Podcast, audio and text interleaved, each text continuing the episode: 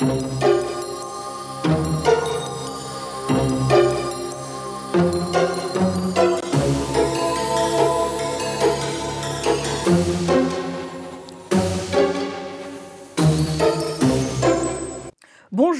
dimanche 24 septembre 2023, Zone interdite sur M6 diffusait un numéro intitulé Écran, malbouffe, sédentarité, alerte rouge sur la santé de nos enfants.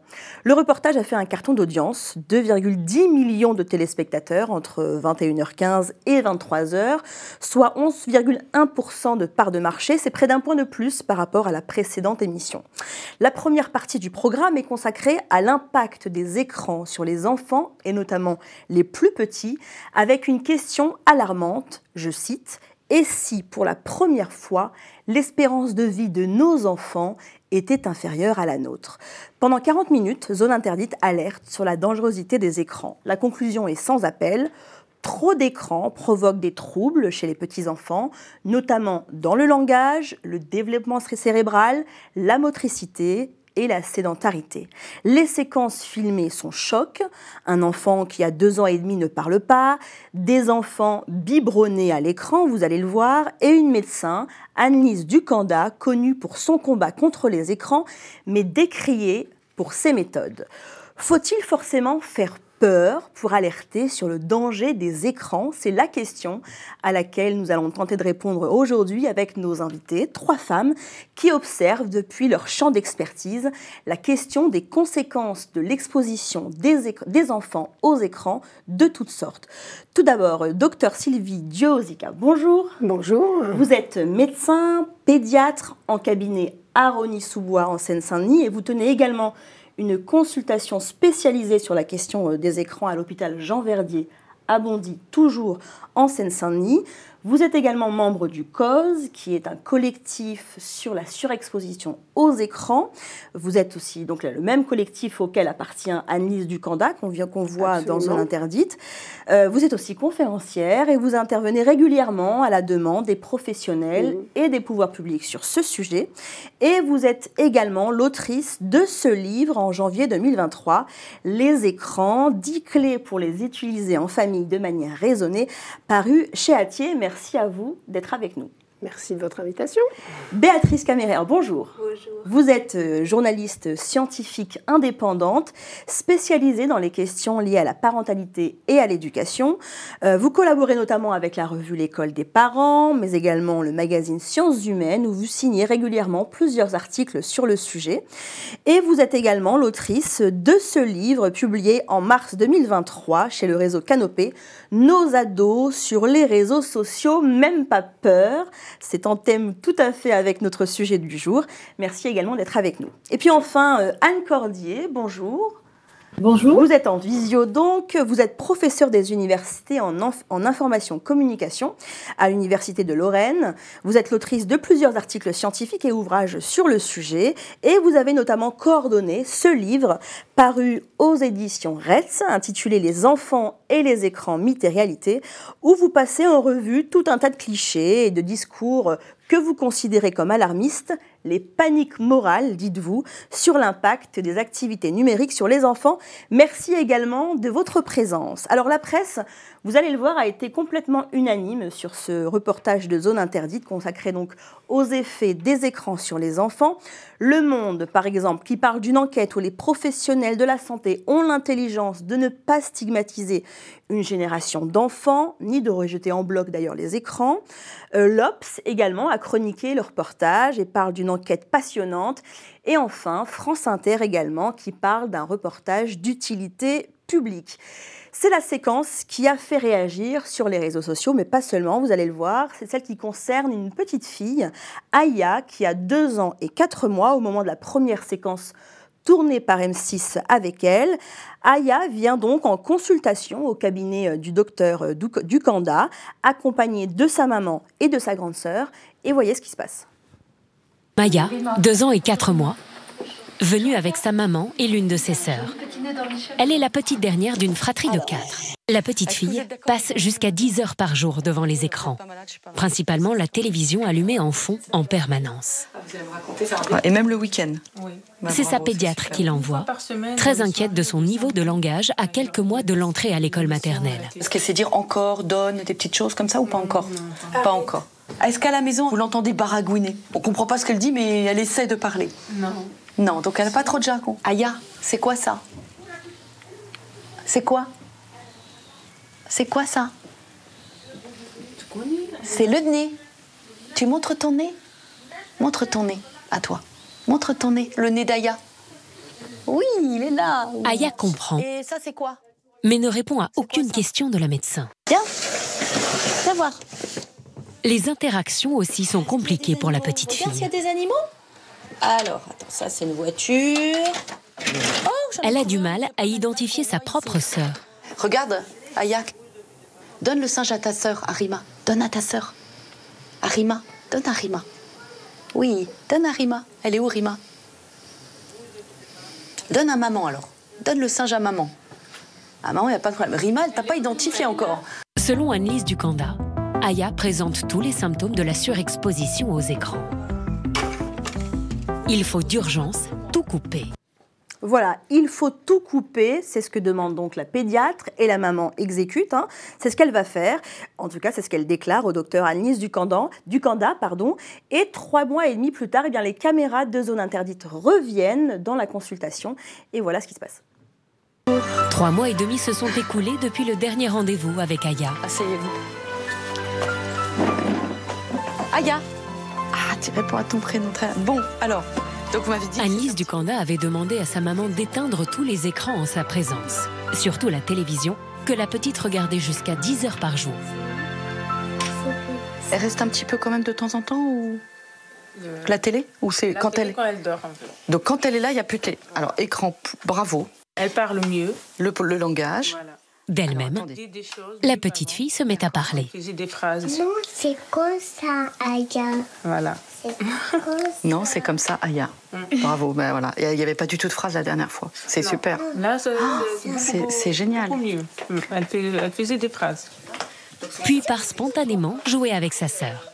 Alors au niveau du jeu parfait donc elle joue à faire semblant de faire à manger. Euh, La cuisine c'est C'est quoi ça? Jeu symbolique psychomotricité relation c'est très bien la cuisine. Aya Aya Aya oh regarde le citron. Donne le citron à ta sœur donne à Cyrine donne donne. Oui très bien voilà. Ça c'est parfait la dernière fois c'était beaucoup plus hésitant. hein. Même sa maman semble avoir du mal à y croire. Pas tristesse. Tout ça, c'est à cause de l'écran, on pense. Oui, c'est à cause de l'écran. C'est incroyable. C'est ce qu'on disait tout à l'heure. Comment imaginer que ça puisse faire ça C'est incroyable. Elle a besoin d'être dans l'interaction et dans le monde réel. Donc il faut continuer comme ça euh, autant que vous pouvez, au moins jusqu'à 5-6 ans. hein. D'après la médecin, Aya a rattrapé son retard de développement cérébral en trois mois et demi seulement. Au revoir, Cyril. Au revoir, Aya. Elle avait à peine celui d'un enfant d'un an. Aujourd'hui, elle a retrouvé celui d'une petite fille de son âge, deux ans et huit mois. On a envie de dire le mot miracle, il faut pas dire ça. Mais c'est d'une efficacité, l'arrêt des écrans, qui est impressionnante. Bon, faut pas dire le mot miracle, mais, mais on le dit quand même. Parfois, on n'est pas si loin. Ouais, c'est ce que vous pensez vous aussi? Bah, c'est pas que je des pense. C'est que je pense, auxquelles que je euh, constate. Je suis médecin euh, qui pratique depuis plus de 30 ans. J'ai une activité particulière puisque je fais aussi une activité hospitalière de surexposition écran depuis 2019. C'est-à-dire une consultation spécialisée identique à la. PHP à l'hôpital Jean Verdier, qui pour l'instant est la seule, qui malheureusement devrait être amenée à augmenter vu la demande. Je voyais beaucoup d'enfants de moins de 11 ans, je suis passée à moins de 6 ans et je suis maintenant à des enfants de moins de 4 ans avec les histoires tout à fait comparables, avec des enfants qui sont effectivement biberonnés aux écrans de par la faute de notre société et non pas de la faute des parents, c'est-à-dire, et là c'est un sujet à part entière, parler de la captologie, parler de tout ce qui se passe euh, autour des écrans, puisqu'encore une fois, l'écran n'est pas en soi le problème, c'est l'usage qu'on va en faire et de la façon dont l'enfant va l'utiliser et dont le parent va l'utiliser. Et effectivement, là, j'ai des situations cliniques et j'en ai plein euh, d'enfants qui arrivent avec une histoire où on ne parle pas, ou alors on parle le YouTubeliche, qui est une langue particulière qui est le fait qu'on regarde YouTube toute la journée et qu'on va répéter l'alphabet, qu'on va répéter des mots en anglais. Et donc les enfants qui n'ont pas eu du tout accès au langage parce qu'ils ont passé effectivement 6 heures, 8 heures, 10 heures parfois par jour depuis l'âge de 3 mois, 4 mois. Et ça, c'est un fait clinique qui n'existait pas il y a 30 ans. Hein. Moi, encore une fois, je pratique depuis très longtemps. J'ai rappelé, je ne l'ai pas dit, que la pédiatrie, ça va de 0 à 16 ans. Donc je vois aussi après les plus grands. Et donc ces enfants, je les vois également dans ces situations-là. Je les revois 3, 4, 5 mois plus tard avec une infirmière, avec différents tests. Moi, je fais des tests. Euh, malheureusement, je manque de moyens avec une psychologue, par exemple, pour faire des tests plus approfondis. Et je vois des enfants s'améliorer de façon extrêmement importante. Et donc vous dites miracle, vous aussi bah, Pour certains enfants, tout à fait. Il y a plusieurs, vous verrez des vidéos diverses et variées qui passent avec des histoires où les parents racontent très bien la situation. Évidemment qu'on ne guérit pas, entre guillemets, tous ces enfants, mais ces enfants reprennent une interaction. Les parents disent très bien, j'ai revu ses yeux, il m'a répondu, il a entendu, il est sorti de sa bulle puisqu'ils sont totalement captés, puisque le système est fait pour les capter. Mm. Tout est fait, les sons, les images, ainsi de suite. Et donc l'enfant ne perçoit plus du tout ce qui se passe autour de lui. Et le parent et lui-même aussi, c'est toujours le problème de la technoférence associée. On y reviendra justement sur d'autres situations d'enfants, puisque des caméras vous ont suivi personnellement en consultation, notamment à Jean Verdier. Euh, Anne Cordier, euh, quelles questions vous posent, vous, euh, ces, ces, deux séquences-là avec la petite Aya? Alors, d'abord, une première chose sur laquelle je crois qu'il faut insister et vous remercier aussi de convoquer des personnes qui sont expertes en parlant de, de champs aussi scientifiques qui sont différents.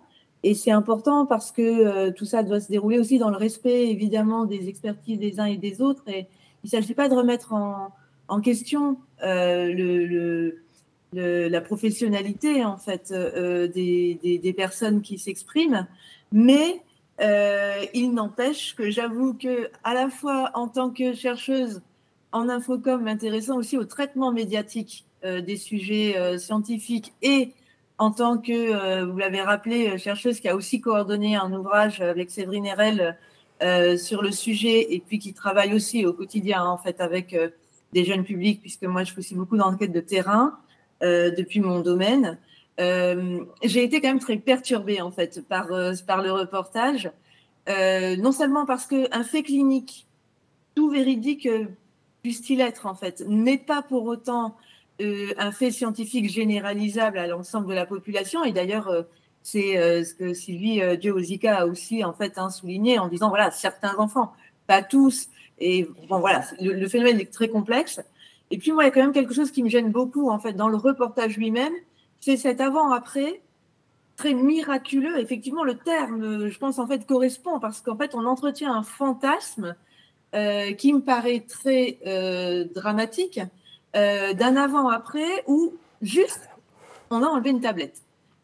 Au vu de ce qui est raconté, au vu de ce que l'on sait aussi de la parentalité et de la place des écrans dans les familles, nul doute que pendant ces trois mois, il s'est passé autre chose que juste enlever une tablette. Qu'est-ce qui serait passé par exemple?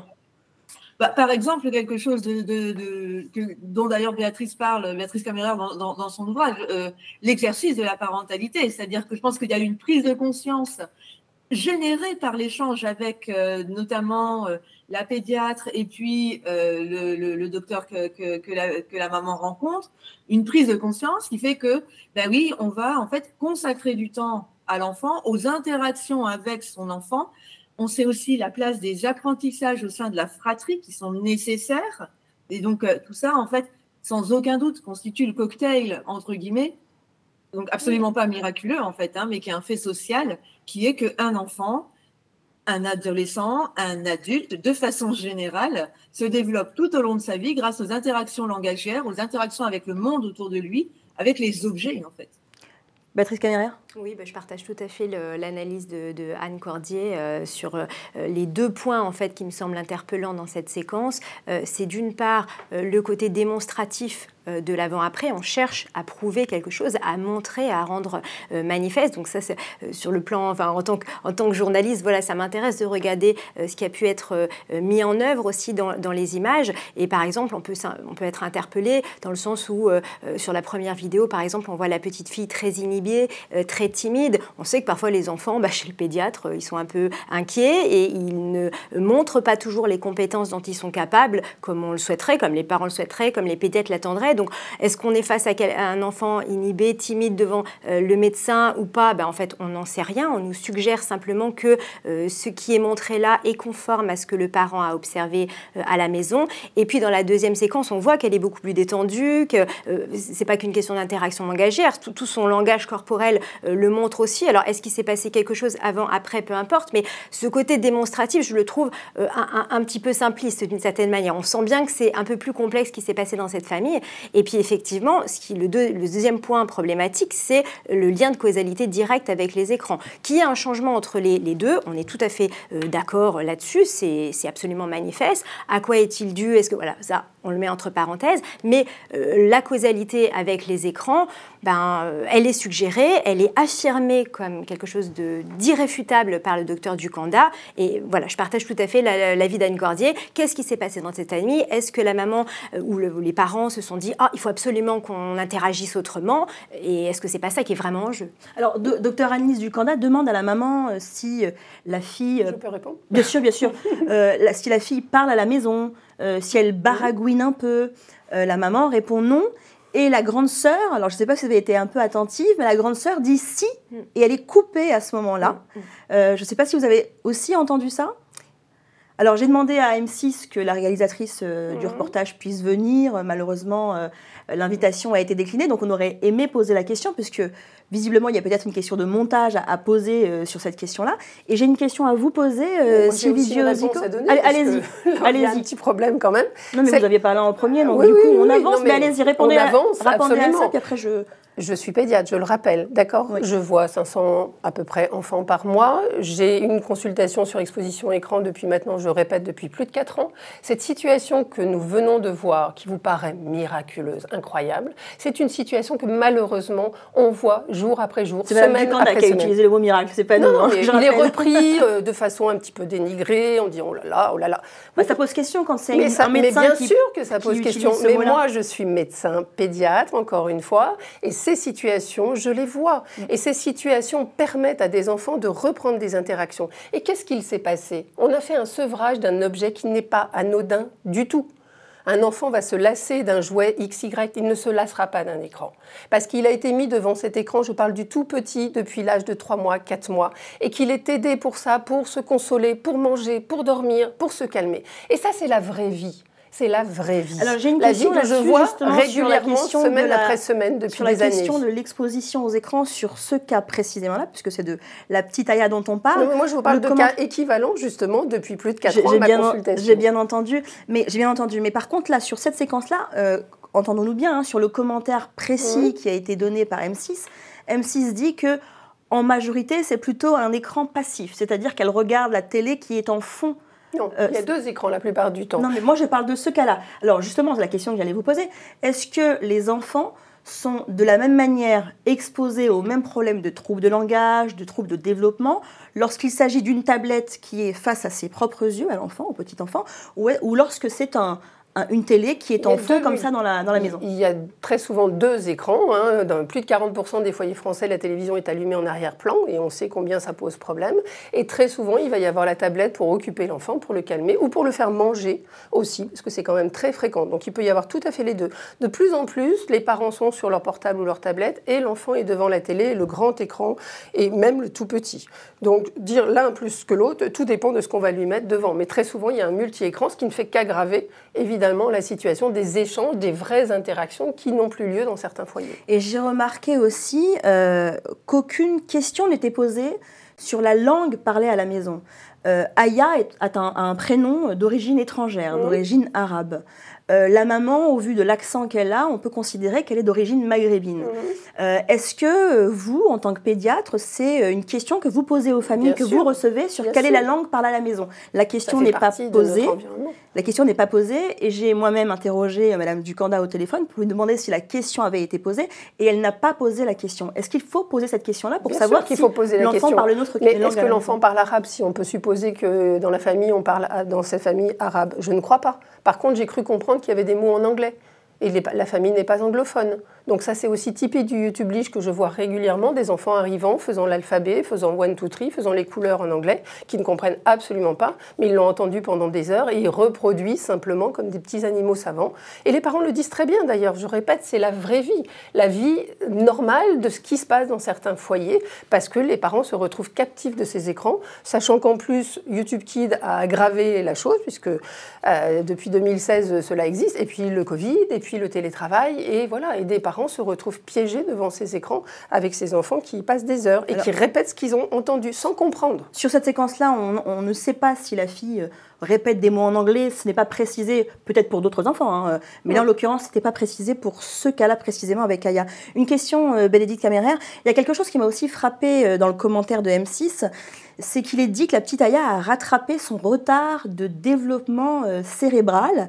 la seule information que nous avons, c'est qu'elle a été exposée à une dizaine d'heures d'écran, en majorité la télé en fond, c'est ce que nous dit M6. Est-ce qu'on peut être aussi catégorique euh, avec une description aussi alarmiste sur l'impact des écrans sur le développement cérébral? Euh, alors, dans le cas de Aya, moi, je ne peux pas me prononcer. Hein, je suis pas là, j'ai pas évalué. D'ailleurs, il y a un passage du reportage qui, n'a pas été montré, mais qui est aussi un petit, un, peu, un petit peu interpellant, puisque le docteur de Kanda euh, demande si un bilan sensoriel a, été fait à la maman. Alors, on n'a pas la réponse, mais on, a l'air de suggérer qu'il n'a pas été fait, euh, ce qui est quand même une des premières choses qui peuvent être mises en place et qui c'est recommandé par la HS devant ce que un fait retard. Toujours, madame, et qui sera fait C'est simplement les mois que le suivent, reportage n'avait pas précisé ça, fait. et, euh, et c'est c'est quand même interpellant lorsque voilà. Non, Après, ça, c'est interpellant, ça prend du temps. Donc on ça dit fait simplement de voir le partie des recommandations de C'est la fait. HAS que de faire ce genre de Mais ce recherche. que, fait le- ce que médecins, on, on va laisser Non, poursuivre. c'est un des c'est une critique éléments. troublante quand même. Vous pourriez répondre après, s'il vous plaît.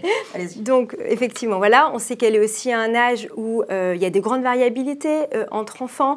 Euh, donc, des fois, le langage, ça se, ça, enfin, c'est pas moi qui le dis, toutes les instituts de maternelle le savent, ça peut se débloquer en quelques mois. Donc, est-ce que ça a coïncidé avec ce qui s'est passé Bon, voilà. Après, ce qu'on peut, euh, on peut aussi parler à l'échelle plus globale. Que sait-on aujourd'hui euh, de l'impact des écrans sur le développement euh, des enfants? Il y a eu une revue de littérature assez intéressante qui a été faite par la, ah, le, le Conseil de la santé publique en 2020, qui a répertorié, il me semble, 160 euh, études passées au crible. Et alors, ils ont toute une, tout un paragraphe, enfin, tout un long développement sur la question de l'impact sur le, le développement cognitif.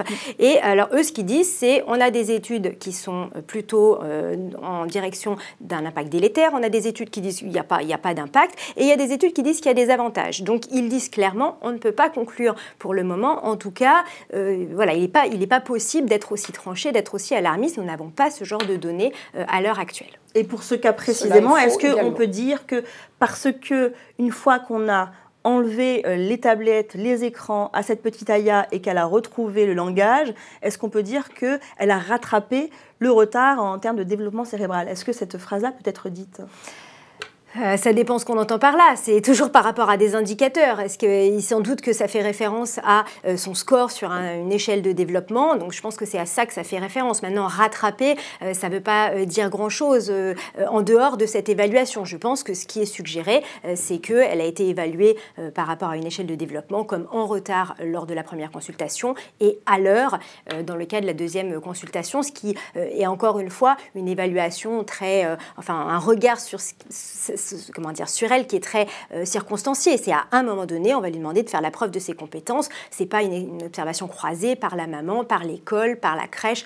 Non, c'est pas ça. C'est à un moment donné. Anne Cordier, il y a quelque chose aussi d'intéressant qu'on entend dans le reportage, c'est la maman qui s'inquiète du fait que sa, fille ne parle pas assez alors qu'elle doit aller à l'école. Euh, et c'est quelque chose qu'on entend souvent dans les reportages, cette question de l'inquiétude des parents juste avant l'entrée à l'école, donc euh, en fait juste avant trois ans, euh, par rapport euh, euh, à l'avancée ou non de leurs enfants vis-à-vis du langage. Est-ce que c'est quelque chose que vous, vous voyez aussi sur le terrain? Oui, alors euh, oui, oui, c'est quelque chose qu'on voit. Alors, euh, je voudrais juste euh, réinsister hein, sur le fait que je pense qu'on parle toutes de la vraie vie. Par contre, c'est vrai qu'il y a la vie telle qu'elle est aussi euh, vue lorsqu'on travaille dans un cabinet médical et la vue la vie, pardon, telle que oh là là, la vie telle- telle qu'elle est vue. Je vais y arriver. Quand on va euh, dans les écoles, euh, les centres sociaux les médiathèques de quartier, enfin, ce qui par exemple moi mon cas et mon cas en tant que chercheuse hein, en sciences sociales. Dans les deux cas, évidemment, on ne voit pas les mêmes types de publics, on voit pas forcément, on, a, on agit évidemment pas de la même manière avec ces publics. c'est pas vrai. Il n'empêche euh, que malgré tout, voilà, du coup, ça permet aussi d'avoir un, un, panel. Et je pense que ce qui. Qu'est-ce que vous dites, pardonnez-moi, Anne Cordier, quand vous dites on ne voit pas les mêmes publics concrètement, ça veut dire quoi? Ben, concrètement, par exemple, alors moi j'agis sur, deux plans. Le, premier, c'est qu'en tant que chercheuse, je vais aller euh, observer, enquêter, rencontrer des familles, des parents, des enfants, des adolescents qui euh, appartiennent à des milieux socio-économiques différenciés, à des milieux culturels différenciés, pour lesquels il n'y a pas nécessairement au départ, euh, on va dire entre guillemets, pardon pour le terme pas très très précis, mais un, diagnostic potentiel, c'est-à-dire mhm. qu'il n'y a pas un problème de poser à la base de fait, puisque je ne suis pas un personnel soignant. Mhm. Hein, voilà.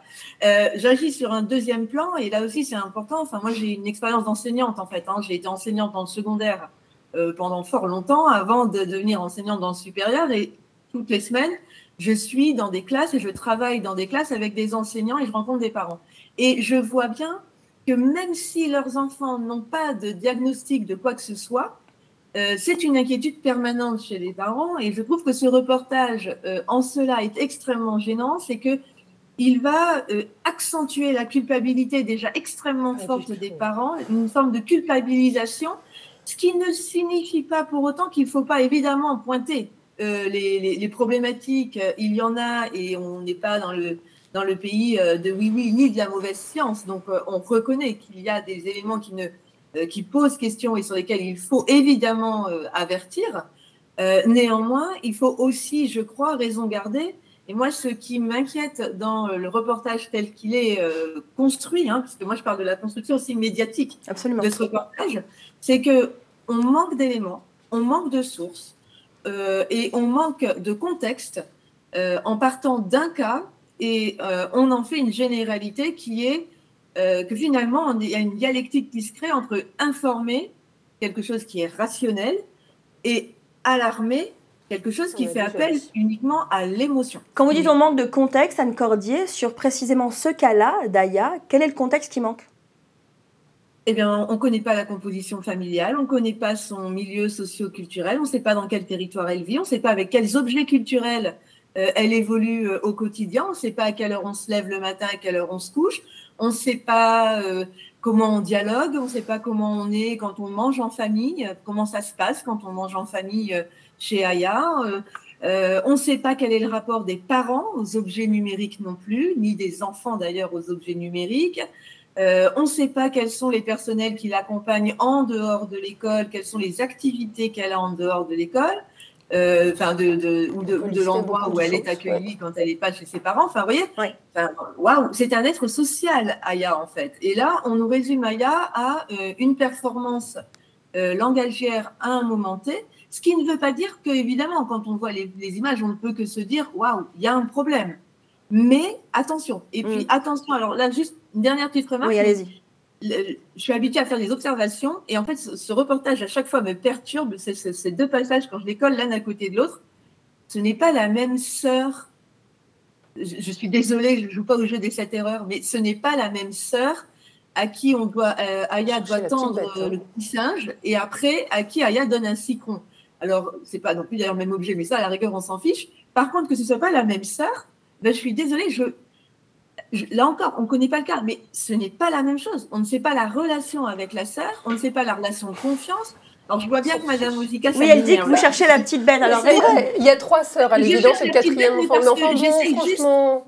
Franchement, est-ce que c'est intéressant non, mais sur le contexte, si c'est la sœur 1, ah, 2 ou 3 Ah mais oui, c'est intéressant quand on fait de la science parce que les études scientifiques, elles insistent sur le rôle de la fratrie. Mais bien sûr, vous avez raison, mais pas lors d'une consultation de ce type. Alors sur la question du contexte, Madame Ozika. Alors déjà, moi je vois des enfants en prévention et en curatif, c'est-à-dire des enfants malades, des enfants qui ont des problèmes de santé, et la pédiatrie c'est beaucoup de préventif, donc je vois plein d'enfants qui vont très très bien, ou qui vont bien, ou qui vont moins bien. Donc euh, là également, et j'ai aussi, et ça ça me semble très important, le retour des professeurs des écoles de maternelle qui appellent ces enfants des enfants écrans parce qu'ils sont en difficulté et qui les reconnaissent avec ce fameux YouTube Livre, je le redis, et qui ont des soucis, que ce soit les orthophonistes également, les psychomotriciens, les psychologues de l'éducation nationale. Enfin bref, on n'est pas tout seul, Madame Ducanda et moi-même, à poser des problèmes. de... sur le contexte, je, je, le dis. Sur le contexte. Le contexte, il est repris à chaque fois. Moi, par exemple, dans mes situations, je sais combien il y a de frères et sœurs, quelle langue est parlée à la maison, quel âge ont les autres enfants, que fait le papa, que fait la maman, quels sont les niveaux socio-économiques des uns et des autres. Pourquoi ça pose tant de problèmes de vouloir la réversibilité des symptômes en arrêtant ces 8 heures d'écran par jour qui posent problème à cet enfant? Non, mais c'est pas la question, la musique. La question, non, non, la question qui est posée, la question qui est posée, Madame laissez-moi juste au moins vous poser la question, s'il vous plaît. La question qui est posée, elle est simple.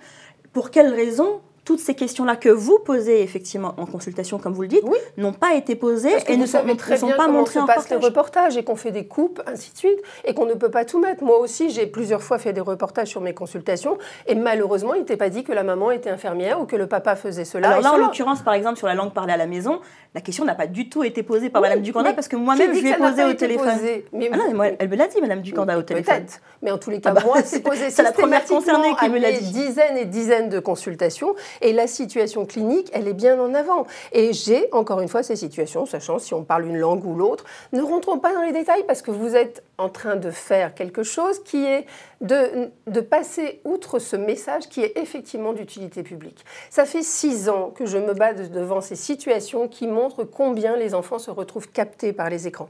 Je répète, je suis sur les terrains et je vois des enfants en situation difficile, qui ne rentrent pas dans le langage. Demandez aux professeurs des écoles de petites sections et de moy- moyennes sections la situation dans laquelle ils se trouvent. Oui, je sais, vous le faites. Sauf que moi, je le fais de façon répétée, répétée chaque jour et encore et encore. La, la- la question n'est pas une situation- et- et question. attention, attention. Madame Osica, Non, on non, va, on juste va pour finir. juste pour Je ne suis pas la seule, je l'ai dit en introduction. C'est-à-dire que beaucoup de personnes sur le terrain sont en situation d'inquiétude La question n'est majeure. pas, en- n'est pas de remettre en cause le message que vous voulez faire passer, qui est d'ailleurs, je crois, le même. En fait, je pense que vous êtes tous d'accord pour dire qu'il y a des problématiques autour de l'usage des écrans. Vous, vous, vous trois l'écrivez, donc je crois que pour ça, vous vous entendez. La question est de remettre... Qu'on Si, je vous ai entendu et je vous ai lu.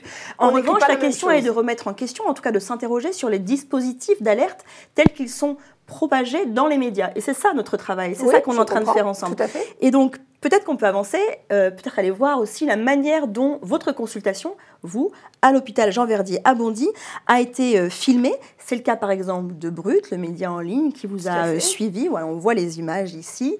Euh, C'était en mai 2023. Ou bien encore euh, le magazine de la santé qui est diffusé donc euh, sur France 5, qui vous a suivi en mars 2022.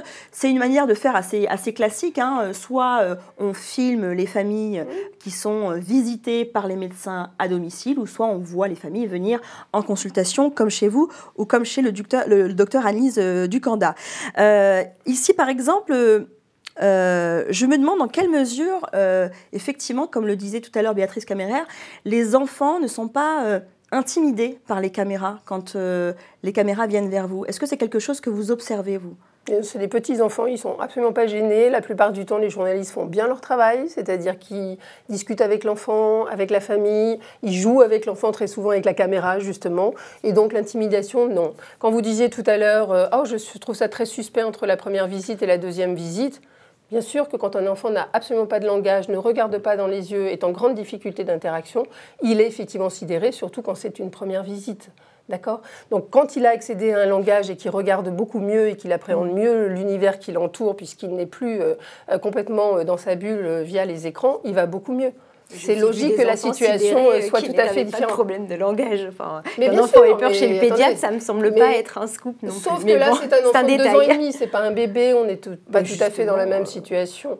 Euh, non, c'est que pas un argument. Est-ce que c'est facile de convaincre les familles euh, d'être filmées euh, en consultation dans un espace d'intimité Alors, euh, ça dépend ce pourquoi on les filme. Quand Là, on les En filme en l'occurrence, pour parlant, par exemple le magazine bah, de la quand on santé parle brut. d'une exposition aux écrans, c'est très culpabilisant pour les parents s'ils l'ont mal compris et s'ils pensent que c'est de leur faute alors que c'est de la faute de notre société qui n'a pas appris ce qui se passe derrière les écrans et tout ce système de persuasive design et tout ce qui fait que l'enfant et l'adulte se retrouvent complètement bloqués. Donc le, évidemment qu'il y a un sentiment de culpabilité. À quelle maman ne me dirait pas, euh, ben oui, effectivement, j'ai laissé mon enfant 8 heures par jour, les autres ont un regard extrêmement euh, euh, désagréable mm. envers ses parents, et on peut le comprendre, parce qu'ils n'ont pas compris, parce que personne n'a compris ce qui se passe vraiment dans les foyers, à combien de parents, par exemple, vous avez demandé avant qu'une maman accepte d'être filmée? Bah, ça dépend si on me le demande ou pas, parce que moi, je n'ai pas besoin de faire de film. Globalement, ça se passe, je dirais, une fois sur deux, il y a un refus, ce qui est mm. normal parce que les parents n'ont pas envie euh, qu'on expose, parce que c'est compliqué. Par contre, j'ai de plus en plus de parents qui ont envie, que j'appelle moi des parents ressources, qui ont envie justement de crier ce message haut et fort, plus ou moins bien selon les critiques qu'on peut avoir de telle ou telle émission, mais qui ont envie que ça se sache. Et très régulièrement, ils me disent, mais moi je vais dire ça à tout le monde, je veux le dire. Après, certaines maman, papa n'ont pas envie qu'on les voie et qu'on les reconnaisse. Donc euh, on peut comprendre. Euh, en regardant le Brut et en regardant le magazine euh, de la santé, mais aussi donc le reportage de Zone Interdite, il y a une question qui m'est parvenue, c'est celle de la question du floutage. des personnes qui sont filmées. par exemple, la petite Aya, dans le reportage de Zone Interdite, on l'a vu, elle n'est pas floutée, alors que la maman et, et la sœur, la grande sœur, l'est le son, pardon. Euh, dans le reportage du magazine de la santé euh, qui a suivi votre petit patient euh, Riley de 3 ans et demi et sa maman, eh bien en fait, lui n'est pas flouté du tout, le petit Riley, on va le voir. voilà, on le voit, la maman non plus. comment ça s'est décidé, ça, docteur Ozika, la question du floutage, pas floutage C'est les parents les parents qui souhaitent ou pas être connus, qui souhaitent ou pas pouvoir passer des messages et se sentir tout à fait euh, sur deux en disant voilà, j'ai compris que j'avais fait une erreur parce qu'il y a des accidents de la vie, en l'occurrence c'était le cas là, des difficultés qui a fait qu'on s'est retrouvé euh, à mettre son enfant devant les écrans. C'était pas son désir au départ, évidemment, personne n'a ce désir-là. Et certains, euh, comme cette maman d'ailleurs, d'autres mamans d'ailleurs aussi témoignent visage ouvert en disant voilà, moi j'ai fait cette erreur et je veux que d'autres parents le connaissent. Après, on peut comprendre que certains parents se sentent tellement culpabilisés qu'ils n'ont pas envie qu'on les reconnaisse. Pour Aya, j'ai posé la question au docteur Ducanda au téléphone qui m'a indiqué que c'est la journaliste de M6, me dit-elle en tout cas, mmh. qui a demandé à ce que la petite fille euh, ne soit pas floutée. Euh, j'ai demandé à M6 euh, de pouvoir répondre aux questions. Malheureusement, euh, ils n'ont pas souhaité. La vidéo du magazine de la santé, où on voit le petit Riley, trois ans et demi, dans votre consultation, a été vue plus d'un million de fois sur YouTube, sans parler de tous les autres visionnages sur les plateformes. Peut-être une question, Anne Cordier, avec ces séquences d'enfants qui ne sont pas floutés, quelles conséquences euh, cette exposition euh, médiatique et publique euh, d'enfants très petits peuvent-elles avoir? Ben, ce qui est assez intéressant finalement, c'est qu'ils deviennent emblématiques, ils deviennent des symboles. ces enfants, c'est parfois lourd à porter d'ailleurs. Je pense que on se souvient, beaucoup de personnes peuvent se souvenir du petit, alors qu'on l'appellera toujours petit, mais du petit Ryan qui en 2018, dans une émission d'envoyé spécial, était finalement exposé de la même manière que la petite euh, Aya aujourd'hui. On y reviendra justement sur le petit Ryan. Dans un documentaire qui euh, d'ailleurs présentait les mêmes, euh, la même chose, le même discours, le même champ lexical et du miracle et de l'alarme. donc c'est quand même, enfin, moi je pense que c'est quand même problématique en fait. Hein. Je, je, je, me permets juste de réinsister, mais vraiment sur le côté aussi du traitement de l'information scientifique ici, parce que il ne s'agit pas de remettre en cause euh, des évidences, c'est-à-dire que, euh, évidemment, laisser un enfant 10 heures, si, si, tel est le cas, hein, par jour face à, l'écran et ne pas interagir avec lui, ah ben oui, là on a un problème. Enfin, ça, c'est des situations. voilà, ça, il ne s'agit absolument pas de remettre en cause tout ça. et, de toute façon, effectivement, on défend euh, toutes et tous euh, la même chose, c'est-à-dire euh, le bien-être des enfants, des adolescents en famille, leur possibilité de s'émanciper et évidemment d'être, d'avoir le pouvoir aussi sur ces dispositifs numériques qui peuvent effectivement jouer sur des, enfin, qui jouent de toute façon sur des processus de captation, etc. Il n'empêche que le traitement ici, moi, me dérange profondément parce que on nous fait croire à une démonstration scientifique en fait, à travers ce cas clinique. Et ce n'est pas une démonstration scientifique. Parce qu'une démonstration scientifique, ça demande du temps. Alors que dans un reportage brut ne l'est pas, c'est une chose. Qu'un documentaire zone interdite avec du temps quand même relativement long ne le fasse pas, Là, c'en est une autre. Et pour moi, là, il y a un problème de responsabilité journalistique, vraiment, hein, dans le traitement de l'information scientifique, parce qu'à aucun moment, euh, des, chiffres sérieux et des études sérieuses euh, qui ont croisé plusieurs critères, plusieurs facteurs, ne sont ajoutés au traitement de l'exemple. Béatrice Caméraire est sur la question euh, du floutage et du non-floutage, par exemple du petit Riley euh, ou de la petite Aya. Euh, quelle question ça pose Alors moi, je me suis... Enfin, ce qui m'a interpellée, c'était aussi le, point de vue des parents, enfin la posture des parents, plus exactement.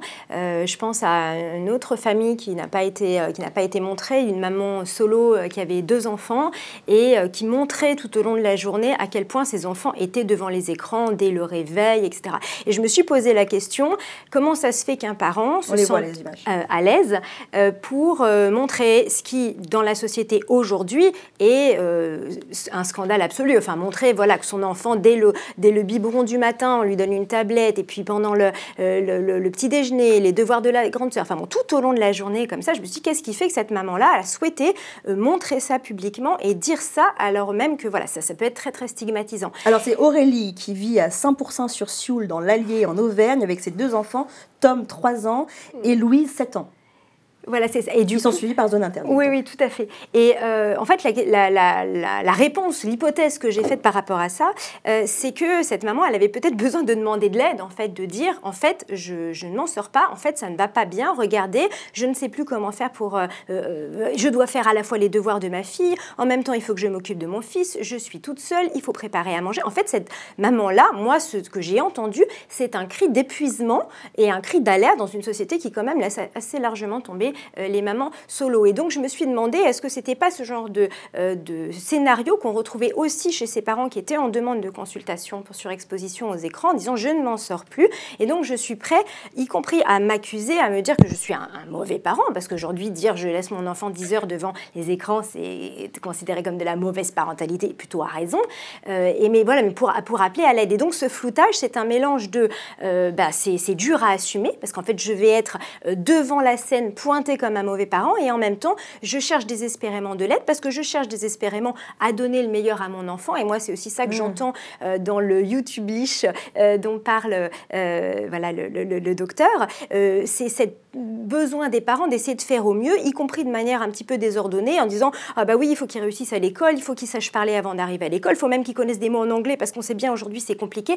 Et donc, parfois, ça donne lieu effectivement à des interventions bah, pas toujours adéquates, mais qui disent ce désir euh, énorme des parents de faire au mieux et il me semble malgré tout que c'est quelque chose qui est oublié euh, dans le reportage. Peut-être qu'on peut regarder justement un extrait euh, de ce reportage de Zone Interdite donc consacré à Aurélie et ses deux enfants, Tom 3 ans et demi et Louise 7 ans, avec le commentaire de la journaliste de M6 sur la séquence. Regardez.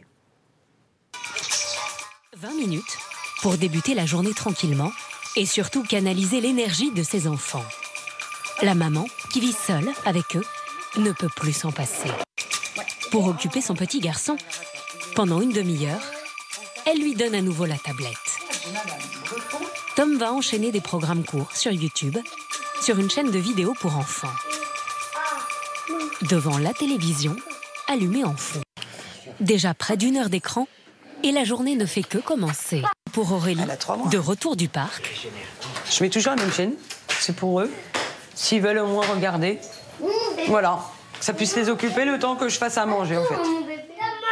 Pas question de changer sa recette miracle. 45 minutes de télévision pendant la préparation et pendant le dîner. C'est bien. Ils mangent, ils sont tranquilles. J'aime bien quand ça se passe comme ça. Je préfère. Avant d'aller se coucher, temps calme. C'est bon, non? Vous avez tout ce qu'il vous faut? Pendant trois quarts d'heure, chacun avec sa tablette. Là, c'est la nounou qui a pris le rôle, comme on dit. La nounou interactive, comme j'appelle.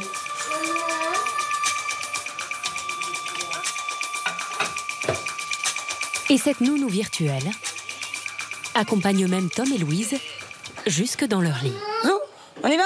Pour une majorité de parents comme Aurélie, le côté pratique des écrans prime sur le reste. Ouais, c'est beaucoup. Mais après, en même temps, il faut pouvoir les occuper.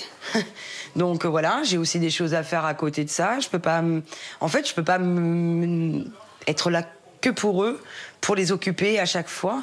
Il y a un moment qu'il faut que je m'arrête bah, pour faire à manger, euh, pour m'occuper des papiers, des choses comme ça. Donc il y a des moments où voilà, bah, je suis obligée de, de, les mettre en stand-by sur la tablette et euh, pour pouvoir avoir euh, ma tranquillité. En regardant la séquence, on se demande si le problème, est-ce que c'est l'écran ou est-ce que c'est le fait que cette femme visiblement est seule, un peu désemparée, ne sachant pas vraiment comment faire. N'exagérons pas, elle a pas l'air. Euh, elle est seule, mais elle, n'est pas. Oui, elle est, seule, comme malheureusement beaucoup de familles et que je vois ah d'ailleurs. On est bien d'accord. Nous sommes d'accord. Bah, n'oubliez pas, encore une fois, on a l'air de l'oublier là autour de cette table. Les écrans ne sont pas des objets anodins, ne sont pas euh, juste un Lego ou je ne sais quoi. Les écrans captent complètement nos enfants et c'est pour ça que les parents se retrouvent avec des enfants qui hurlent quand on leur retire, qui en demandent toujours plus, qui exigent ça pour manger, qui exigent ça pour se calmer. Et ça, c'est aussi la vraie vie que les parents racontent quotidiennement. Et c'est ce qui se passe pour cette situation. Et d'ailleurs, le petit garçon, parce que c'est très souvent beaucoup plus les petits garçons, est très accro à cet écran. Et il, est, et il est accro parce qu'il a appris elle fait ses devoirs avec sa maman. Oui, alors, elle aime aussi beaucoup ça et elle s'endort avec aussi. C'est une séquence particulière, mais, c'est vrai que tout le long, on voit plus le garçon effectivement avec l'écran. Il faut reprendre les choses, c'est-à-dire qu'il y a tout ce système d'algorithmes, de data, de captologie qui a été mis en place et qui n'a été expliqué à personne. Et on a lâché euh, toute la possibilité de l'activité Internet sans avoir les explications à donner aux parents aux enfants évidemment et pour les plus grands, parce que ce n'est pas encore fait suffisamment loin de là. Et surtout, vous oubliez une chose majeure, les médecins.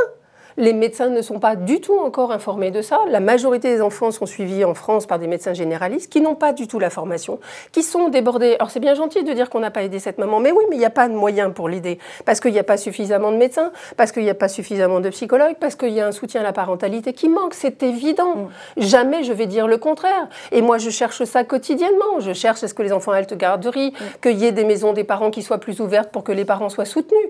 Sauf que le problème, c'est que l'écran est là au milieu de cette famille et qui capte complètement l'enfant et qui capte complètement parce que les programmes sont faits pour.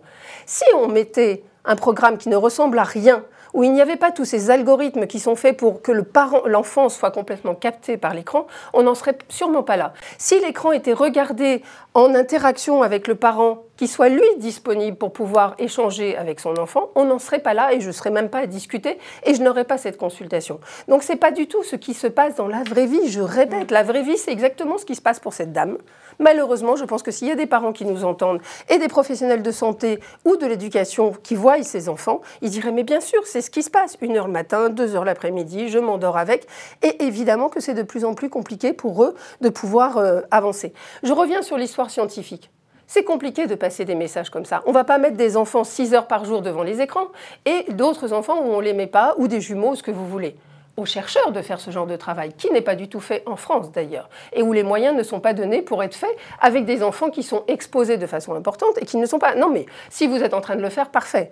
Moi, j'ai par exemple. à ce sujet, non, non, à ce sujet, juste un mot. À ce sujet, s'il vous plaît, euh, nous avons fait une émission en 2018, c'était février 2018 précisément, une émission qui était animée par Daniel Schneiderman à l'époque, où le docteur Ducanda avait été invité aux côtés de Serge Tisseron, psychiatre, et à l'époque, Madame Ducanda avait dit, voyez, on voit les images, avait dit une étude va être menée par la ville d'Angers, une étude de recherche va être menée sur la question euh, du lien entre, et on y reviendra tout à l'heure, autisme et, euh, exposition euh, aux écrans. Euh, ça avait été annoncé tel quel en février 2018. J'ai posé la question à Madame Ducanda que j'ai eu au téléphone et elle m'a annoncé que cette étude n'a malheureusement pas pu être faite parce que la ville d'Angers n'a pas pu la mener et donc, euh, l'étude n'a pas, pas eu lieu. Voilà, je voulais juste donner cette précision à hmm. nos abonnés qui avaient pu voir l'émission euh, à l'époque bah et qui est en accès libre. Si on avait des moyens pour faire des études, ce serait très bien. La PHP est en grande difficulté pour ça. Juste, j'ai publié un article avec Marie-Claude Bossière, pédopsychiatre très inquiète sur le sujet également, où on voit un enfant, effectivement, qui a des troubles liés à une exposition inadaptée aux écrans, un sevrage et un enfant qui est transformé, avec un test tout à fait validé avant, après. Et ça, c'est publié, c'est dans PubMed, vous pourrez le retrouver sans problème. Béatrice Caméra. Oui, euh, enfin, on dit qu'on n'a pas d'études en France. On a quand même le suivi de cohorte ELF, qui a été mis en place en 2007, généralisé en 2012. Alors, qu'est-ce qu'elle dit, cette étude? Alors, c'est pas pas une étude, c'est ils suivent les voilà, ils suivent un certain nombre d'enfants, ils interrogent les parents. C'est une étude longitudinale. S'il vous plaît. je précise. Non mais laissez-la parler, s'il vous plaît. Oui, c'est une étude de cohorte. Donc l'idée, c'est on a 18 000 enfants et on suit sur des tonnes de, de sujets, des indicateurs et voilà. Aux dernières euh, nouvelles, ils n'en étaient pas à faire des alertes de ce type-là. Ils avaient ils avaient dit effectivement que les parents ne suivaient pas les consignes de pas d'écran avant 3 ans. Euh, ça, c'était vrai, mais ils n'alertaient pas sur euh, sur des sur des troubles développementaux et en plus, ils disaient que finalement, en moyenne, on restait quand même sur des, sur des durées euh, qui n'étaient absolument pas de l'ordre de 10 heures. Il y a eu une étude aussi en 2019 euh, en Ille-et-Vilaine qui avait fait pas mal de, euh, de bruit de Collet et ses collègues. Pardon? Manon Collet, médecin généraliste. Voilà, vous n'avez pas précisé quand est-ce que sont les enfants de la cohorte Alors justement, on va y arriver. Sont, effectivement, ce sont, ce sont, des chiffres qui sont beaucoup donnés dans les médias. on a du mal d'ailleurs à suivre la question ah de l'exposition, de la surexposition des enfants aux écrans. Un chiffre est donné euh, dans le zone interdite et puis d'autres chiffres sont donnés dans d'autres euh, médias. Regardez par exemple. Les temps d'écran ont explosé chez les enfants en France ces dernières années. 3h11 par jour en moyenne, de 0 à 2 ans. Dès 2 ans, un enfant passe en moyenne 56 minutes devant un écran par jour. Voilà, alors c'est très rapide. Vous avez vu donc 3h11 d'un côté euh, pour euh, donc d'exposition aux écrans pour les enfants de 0 à 2 ans, 56 minutes de temps d'exposition aux écrans à 2 ans. Enfin, honnêtement, on est parents, on est un peu perdu quand même. Bah non, on précise l'année. Oui, mais parce qu'en plus, l'énorme problème de ces, de ces chiffres, euh, et, bon, il y a quand même beaucoup de chercheurs qui le soulignent, euh, et c'est aussi euh, quelque chose qui, me met, qui est quand même un petit peu problématique depuis le début de cette émission, c'est qu'on parle d'écran, de temps d'écran. Et en fait, c'est des, des, tonnes et des tonnes d'activités cognitives différentes. ça paraît complètement fou de mettre sur un même plan la visio qu'on va faire avec les grands-parents via Skype. S'il vous plaît, Madame Ozika. Bah, on parle de temps d'écran avec le dessin animé qu'on pourrait regarder sur YouTube, avec l'écoute de peut-être d'une de musique euh, avec les parents, avec donc ça en général quand on essaie, quand on parle de temps d'écran, tout ça est amalgamé euh, de, du jeu sur la tablette, tout, tout est alors qu'en fait on parle pas du tout euh, des, des, mêmes des mêmes activités. C'est comme si on mettait, on, essayait de, de, catégoriser les temps de lecture et qu'on qu'on mettait à la fois la lecture de la publicité dans la rue, la lecture du Balzac le soir, enfin voilà. Donc déjà ça, ça pose quand même un, un énorme problème. Sur ce chiffre de 3h11 euh, de temps d'exposition aux écrans pour, en moyenne par jour pour les enfants de 0 à 2 ans. Euh, pourquoi ce chiffre-là Pourquoi un autre nous parle de 56 minutes euh parce qu'en fait, c'est extrêmement difficile à comptabiliser. En général, ce sont des, chiffres basés sur du déclaratif, c'est-à-dire qu'on va les demander aux parents euh, à combien vous estimez la consommation, le temps euh, d'écran. Alors maintenant, par exemple, sur les smartphones, il y, a, des, fonctionnalités qui permettent d'avoir accès à ça. Donc là, on arrive à quelque chose peut-être d'un petit peu plus juste, mais jusque-là, on n'avait pas ce genre de données. Et donc, bah, c'est une estimation. vous savez, vous, exactement combien de temps vous avez passé à telle ou telle activité dans votre journée. En général, c'est assez mauvais comme... Euh, comme, euh, Alors le 3h11 par jour en moyenne de 0 à 2 ans, euh, c'est donc un chiffre issu d'une étude qui a été réalisée par Ipsos pour l'UNAF, donc l'Union nationale des associations familiales, et Open Asso, Observatoire de la parentalité et de l'éducation numérique avec le soutien de Google, je le précise, hein, puisqu'on a le petit logo Google en bas. Donc c'est Google qui a financé cette étude et donc qui nous indique effectivement 3h11 et c'est du déclaratif. Ce sont donc les 2021, parents. 2021, 56 minutes, c'est 2013. Les enfants ont 2 ans. L'étude d'Ipsos a été réalisée en juillet 2021 avec un contexte particulier. Hein, C'était le déconfinement euh, mm. du Covid. Et puis euh, le chiffre de 56 minutes par jour en moyenne euh, dès 2 ans, eh bien c'est une étude donc longitudinale, comme vous disiez tout à l'heure. ELF menée entre 2013 et 2017. Non, les enfants sont nés en 2011. Je, peux terminer? Pardon? Merci. Publié en avril 2023 par Santé publique France pour des enfants nés en 2011. Quelle question ça pose, ça, Anne Cordier? Toute cette multiplicité de chiffres qui sont censés quand même être une base pour pouvoir ensuite euh, bah, mener des, des politiques publiques en termes de santé publique. Eh bien, c'est une bonne question parce qu'en fait, c'est une question qu'on se pose tout le temps nous-mêmes en tant que chercheurs parce que finalement, à chaque fois, on nous brandit des chiffres et il faut aller chercher euh, l'étude. Et je suis désolée, le contexte de l'étude aussi parce que c'est essentiel. Vous l'avez souligné, celle de euh, la fameuse, euh, le fameux sondage Ipsos. On, sort du Covid en fait, on sort des trois confinements successifs donc avec une estimation de temps d'écran qui est bien supérieure à celle de Health, où là, par contre, on est aussi sur une, des données qui sont dans le temps euh, différentes et différenciées, donc on n'a pas euh, Mm. toujours les- évidemment les mêmes chiffres qui sont mis en avant.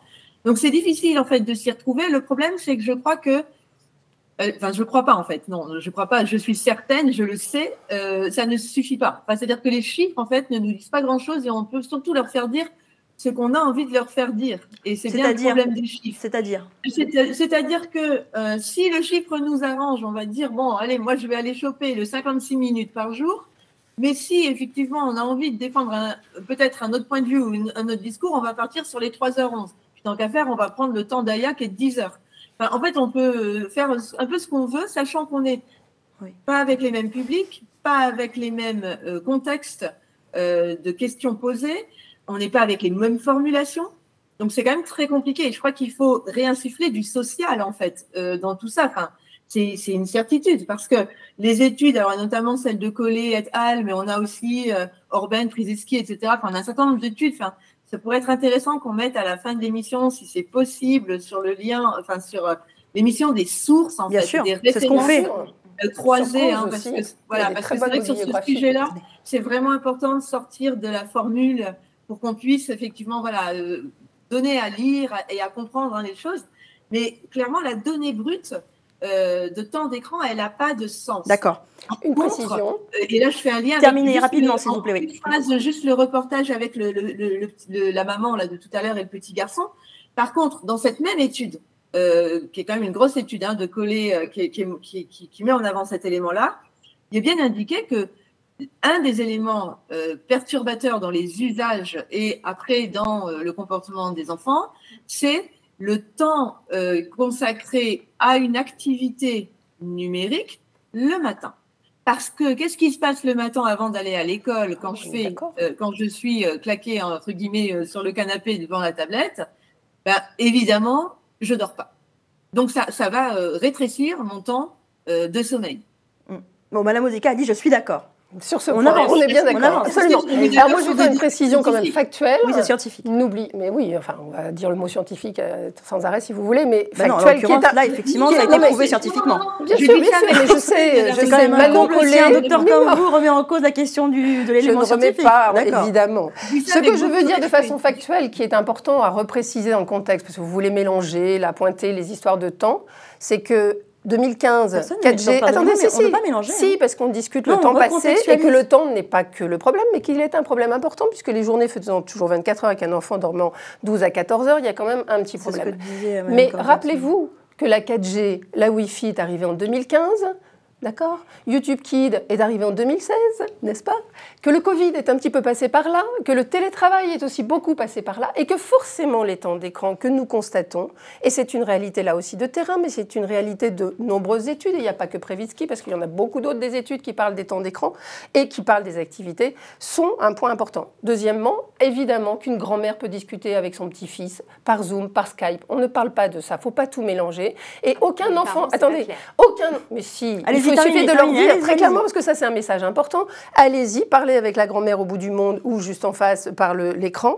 Je peux vous dire que l'enfant va lâcher très très vite et qu'il va les sauver et faire tout à fait autre chose. Parce que derrière ça, il n'y a pas les algorithmes et tout ce qui se passe avec les différents dessins animés qu'on peut euh, donner aux enfants à voir. Alors, vous pointiez euh, l'arrivée euh, des écrans nomades. C'est sûr que Mhm. bon, ils ont changé beaucoup de choses à nos habitudes. Il n'empêche que euh, la majorité des alertes euh, qui ont pu être faites remontent à bien avant l'arrivée des écrans nomades. On avait les mêmes discours sur la télévision, on a eu les mêmes discours, les mêmes craintes de retard développementaux, d'abêtissement des enfants, avec un gros pointage euh, des familles socialement défavorisées. C'était les mêmes discours, les mêmes inquiétudes, et même ces, ces questions de euh, possibles symptômes évoquant l'autisme étaient déjà pointées avant l'arrivée des écrans nomades. Donc à un moment donné, peut-être il faut arrêter euh, de jouer sur les mots et de pointer que ce que en fait on veut, on veut montrer du doigt, euh, ça n'a rien à voir avec les écrans, mais éventuellement le visionnage euh, de vidéos de mauvaise qualité qui euh, ne, ne font pas, euh, qui n'induisent pas, voilà. Ça, c'est intéressant ce que vous dites, parce que est-ce qu'on aurait eu le même commentaire de M6 sur les images où on voit la maman tenter de faire les devoirs avec la petite alors que le garçon regarde le, téléphone. On voit un peu le commentaire un peu jugeant mm. euh, de, de, M6 qui est posé sur ces images-là. Voilà celle-ci.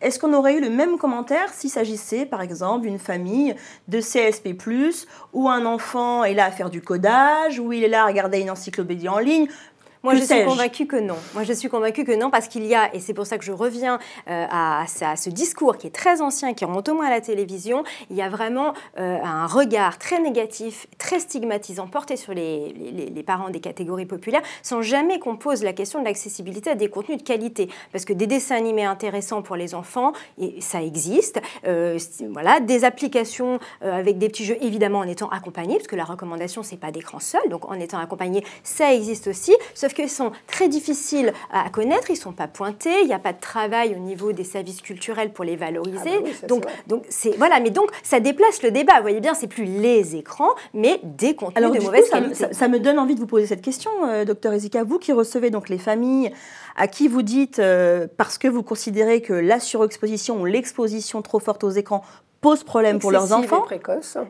Alors à ces familles-là, est-ce que vous leur dites quand par exemple euh, la question euh, de l'arrêt des écrans ne fonctionne pas, est-ce que vous leur donnez des recommandations de programmes précis, de qualité, euh, que ce soit sur des plateformes publiques, je ne sais pas, de France Télévisions par exemple, vous dites effectivement il y a des dessins animés de qualité ou d'autres choses, des programmes éducatifs en ligne. Est-ce que c'est quelque chose que vous faites, vous, en consultation? Mais attendez, revenons dans la vraie vie, qu'est-ce que les gens regardent? Ils regardent YouTube Kids et ils regardent YouTube. Et ça, c'est vous, le décriez. ça, on le sait. Non, mais vous le décriez. Oui, mais est-ce que vous leur proposez autre chose Mais il n'y a aucun programme de qualité. Toutes les plateformes qui sont dites... attendez, attendez, je peux vous en donner. attendez, qui sont dites pédagogiques, éducatifs, il n'y en a pas. Mme Radeski a refait. Euh, moi, j'en ai quelques exemples. Je peux donner mes enfants. Bien Mme Radeski a fait une, euh, une, collection de toutes les plateformes qui existent et a montré qu'il n'y en avait aucune qui avait montré ses preuves de pédagogie. Vous, vous êtes avec votre enfant en interaction. Vous allez discuter de ce que vous êtes en train de regarder. Il a aucun problème. Même si la qualité est assez bonne ou moyenne, il n'y aura pas de souci. C'est pas ce qui se passe dans la vraie vie. Il y a une étude seulement, Sésame Street, je un rue dans César. La aussi, Madame Ozika. bah c'est bien, moi aussi. Ah, et, je vois des parents qui se retrouvent coincés sur. Non, mais c'est une vraie question que effectivement, vous avez. Non, ces enfants... laissez-moi, franchement, bah, laissez-moi formuler les questions. J'ai compris ce que non, vous non, non, mais alors du coup, je reformule ma question. Je. Euh, je reformule ma question. Puisque vous avez une consultation spécialisée autour de la question des écrans, c'est que vous êtes spécialiste du sujet. Donc, si les personnes n'arrivent pas à déconnecter avec YouTube Kids, que vous décriez peut-être à raison, est-ce que vous leur proposez d'autres contenus? Non, on ne propose pas d'autres contenus au départ parce que ces enfants sont dans une problématique de surexposition. Ils sont tombés dans une quantité de temps passé devant l'écran qui est tout à fait phénoménale, on l'a dit. Et ça arrive plus souvent que vous ne croyez, je peux vous l'assurer. Parce que de 1 heure, on passe à 6 heures, à 8 heures. Donc il faut une période de sevrage complète et aider ses parents à recomprendre comment l'enfant apprend et comment il apprend dans les interactions, dans le jeu, ce que vous savez sûrement, et qu'il est nécessaire de passer par cette étape-là en incorporant aussi d'ailleurs les grands-parents, la fratrie, mhm. parce que tout le monde doit s'y mettre, parce qu'il y a ce problème de technoférence dont on a peu parlé et qui pourtant a un effet extrêmement important. Hein. le parent, technoférence, le parent qui n'est pas l'adulte référent, qui n'est pas disponible pour son enfant, parce que lui-même capté par son écran, sa tablette, la télé, ainsi de suite. Et ça, c'est tous les jours. Vous voyez ça dans le bus, non? Dans les restaurants et autres. On voit ça partout. Bon, bah, voilà. Et donc, si c'est cinq minutes, on s'en fiche. Si c'est une demi-heure par-ci, par-là, on s'en fiche. Et si vous avez de bonnes interactions. Mais comme tout ce processus de captologie se met en place à la fois pour le parent et à la fois pour l'enfant, dans des milieux sociaux, économiques qui n'ont pas été suffisamment informés. Et là, on va parler d'un problème de santé publique parce qu'on devrait commencer par ça, informer au mieux toutes les familles, ce qui devrait être fait à la maternité d'ailleurs, et ce qui va peut-être être fait quand Caroline Janvier réussira à finir par mettre en place euh, la loi qui a été votée au mois de mars pour informer les familles très tôt. On parlait de Anise euh, Ducanda, donc c'est le médecin qui reçoit la petite Aya en consultation. Elle n'est pas inconnue, hein, euh, cette médecin. Elle est extrêmement médiatisée depuis 2017 et une vidéo qu'elle a postée euh, sur YouTube et qui a fait un carton d'audience, reprise partout. Zone Interdite a d'ailleurs diffusé dans son reportage un extrait de cette vidéo. Regardez. En mars 2017, nous sommes deux médecins de PMI. Elle publie cette vidéo d'une vingtaine de minutes sur la plateforme YouTube. Elle y partage tout ce qu'elle constate depuis quelques années dans ses consultations. Pour alerter les parents, les professionnels et les pouvoirs publics sur les conséquences graves de tous les écrans sur les enfants de 0 à 4 ans, et notamment des troubles qui ressemblent en tout point aux troubles du spectre autistique. C'est mes enfants qui m'ont poussé à faire la vidéo. Je rentrais tous les soirs de la PMI. À l'époque, j'étais médecin de PMI euh, tout le temps, 5 jours sur 7. Et je racontais, mais j'ai encore vu un petit garçon avec des grandes difficultés. Depuis qu'il n'y a plus d'écran, ça va beaucoup mieux. Et mes enfants m'ont dit, euh, maman, on en a marre que tu nous racontes ça tout le temps. Et puis, il faut que tu le dises. faut que tu alertes. faut pas que tu gardes ça pour toi. J'espérais que quelques personnes seraient alertées. J'ai pas du tout pensé que ça allait faire boule de neige comme ça dans le monde entier. Six ans plus tard, Près de 480 000 personnes ont visionné sa vidéo. Elle est devenue la référence en France sur le sujet des écrans. Désormais, elle est sollicitée aux quatre coins de l'Hexagone pour propager son savoir. Voilà, des enfants qui, à cause des écrans, présentent des troubles qui ressemblent à ceux des enfants autistes. Et donc, euh, la thèse du docteur euh, Ducanda et celle du collectif Surexposition aux écrans, auquel vous appartenez, euh, docteur Duozika. Zone interdite ne rappelle à aucun moment l'énorme controverse que cette vidéo et les prises de position d'Agnès Ducanda et du COS vont provoquer. comme je le disais tout à l'heure, Daniel Schillerman, en février 2018, avait reçu docteur Ducanda. des familles d'enfants autistes avaient également euh, porté plainte contre Annelise Ducanda auprès du Conseil de l'Ordre des médecins euh, d'Île-de-France, fustigeant le danger euh, d'un tel discours. Précision importante, les plaintes des familles d'enfants autistes ont toutes été déboutées par le Conseil de l'Ordre des médecins d'Île-de-France, comme le montre ce jugement de 2020 qui est, indiqué, qui est, qui est à l'écran et qui indique que, je cite, le docteur Ducanda n'a jamais dit ou écrit que l'autisme pourrait être provoqué par la surexposition aux écrans, ni promis la guérison de l'autisme par l'éloignement des écrans. Fin de citation. Euh, Madame Ozika, euh, est-ce que aujourd'hui vous feriez euh, la même vidéo que votre collègue Annelise Ducanda a fait à l'époque? Je ferai la même vidéo en disant que les enfants que je vois donc de façon hebdomadaire présentent des troubles des interactions, des intérêts restreints, une absence de langage, ils ne me regardent pas. Ils ne sont intéressés que par euh, éventuellement les trois cubes qui sont devant eux et encore. Et donc, ils ont des troubles cliniques. Je rappelle, je suis clinicienne qui ressemble à l'autisme, qui n'est pas de l'autisme, mais qui ressemble à l'autisme. C'est très compliqué le diagnostic d'autisme, donc si, on rentre, dans ce chemin glissant, c'est très complexe, parce que maintenant on va tout parler de troubles du neurodéveloppement, et donc je vois des enfants avec des troubles du neurodéveloppement, qui ont donc ce que je viens de vous dire, des troubles des interactions, une absence ou un retard de langage, ou un langage plaqué, comme on l'a dit tout à l'heure sur les dessins animés, et des troubles du sommeil d'ailleurs, souvent associés, mais ça c'est autre chose. Clairement. Béatrice Caméraire?